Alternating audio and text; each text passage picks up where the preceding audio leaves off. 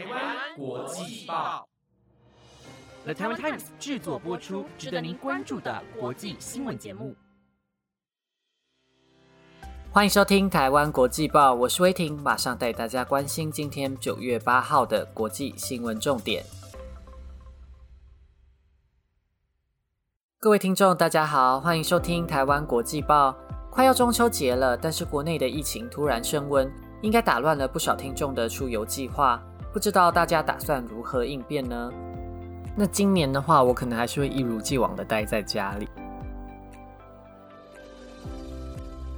今天的新闻将带您关注：比特币重挫跟萨尔瓦多把比特币列为法定货币有关吗？俄罗斯选举打压反对派出新招，以及有小川普之称的巴西总统博索纳洛似乎在重演川普二零二零的选战策略。更多的详细新闻内容将在节目中告诉您。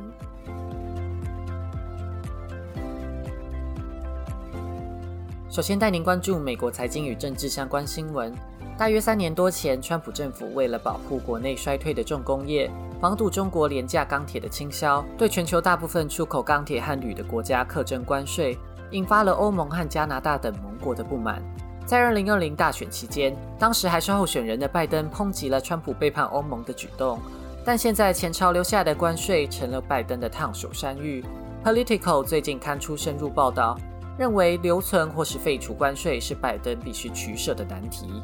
报道引述专家学者分析，真的在钢铁业工作的人其实不多，却是非常关键的选民。在二零二零年的选举，拜登就是靠这些工会的支持才拿下关键的摇摆州。在未来的选举也会需要国会的支持。况且，拜登向来强调他是来自一般劳工家庭的平凡背景，用这种政治形象和基层的蓝领选民建立连结。在上任后，马上提倡的“美国制造、买美国货”政策，也是保护国内产业的重大宣示。不过，这些保护主义的政策不但导致相关产品的价格上扬，也引发欧盟的不满。认为贸然增加关税是对盟友的背叛，因此向拜登施压要收回关税。在拜登高举“美国回来了”的外交口号之下，当然也要积极寻求欧洲盟友的支持。欧盟贸易官员向《财经时报》表示，其实欧盟也能理解美国想要保护自己的钢铁产业，所以有意和美国妥协。Political 的报道指出。美国贸易代表戴奇和商业部长莱蒙多承诺，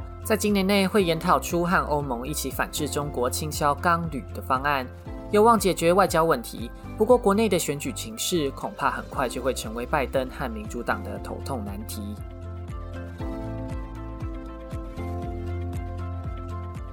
接着带您关注财经新闻。比特币在星期一一度突破五万两千美元大关，达到五月以来最高的水平。萨尔瓦多在星期二宣布成为第一个将比特币列为法定货币的国家后，星期二早上比特币的价格暴跌百分之十六，盘后仍下跌百分之九点五。和加密货币相关的股票 MicroStrategy 以及 Coinbase 也分别下跌百分之九与百分之四。加密货币交易所 Coinbase 表示，用户有高几率会出现延迟或交易取消的情况。萨尔瓦多政府营运的加密货币钱包 Chivo 在实施第一天就宕机。总统布格雷随后在推特上表示，为增加伺服器负载，会先关闭比特币钱包，阻止新用户安装。加密资产管理公司 Valkyrie Investments 执行长沃德表示，萨尔瓦多宣布消息时，对比特币的价格影响不如预期的大，可能是因为萨尔瓦多人口少，也因为公布的细节较少，多数人仍持观望态度。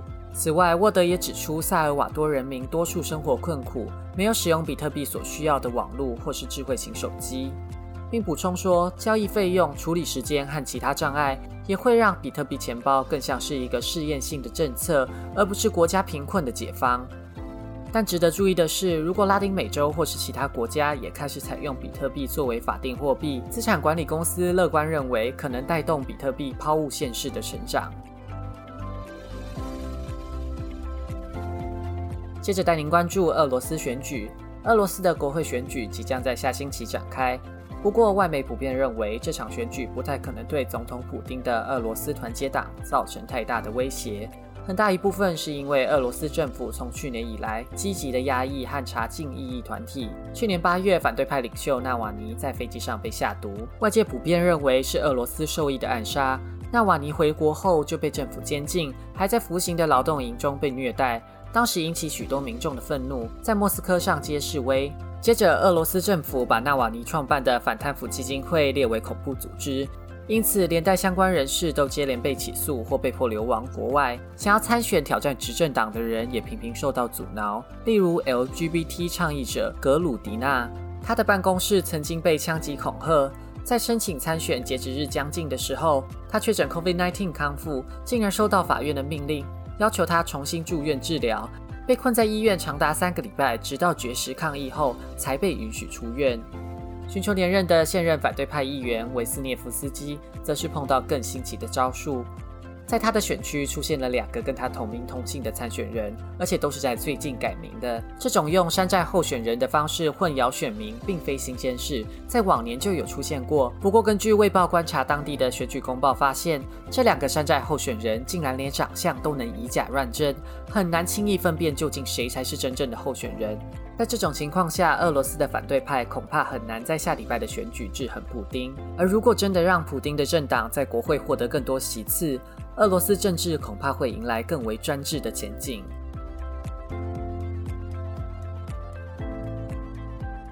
接着带您关注巴西政治。今天是巴西独立纪念日，大量群众涌上街头，在国会大厦和宪法法庭前游行。虽然是国庆日，但现场氛围并不欢乐，许多群众的心情是愤怒、不满和焦虑的。上街的群众大部分是极右派总统波索纳洛的支持者。据《卫报》引述在场的民众，他们认为左派的议员和大法官是叛国贼，有人甚至高喊要枪毙宪法法庭的大法官。上礼拜，多国政治人物和倡议者联署一封公开信，警告今天的游行和美国国会山庄攻击事件非常雷同，而且多次表示怀念军政府专制的波索纳洛可能会威胁民主法治。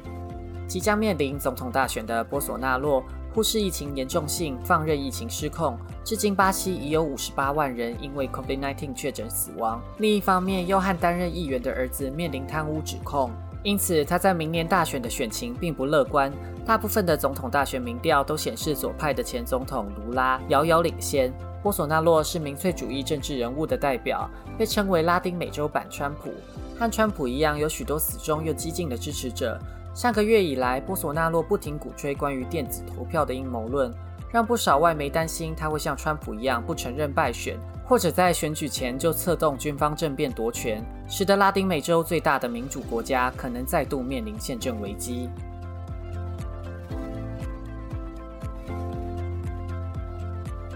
最后带您关注太空科技新闻。从一九九八年进入地球轨道的国际太空站，据《卫报》报道，很可能在二零二四年面临退役。虽然美国 NASA 和欧洲太空总署最近都表态支持展延国际太空站的运作期限，但俄罗斯并不支持。美国国会也尚未批准太空站二零二四年之后的预算，使得外界认为国际太空站可能会在三年后光荣退役，脱离轨道返回地球。这不禁让人好奇，究竟要如何让大小等同于美式足球场的太空站安全的解体坠落回地球呢？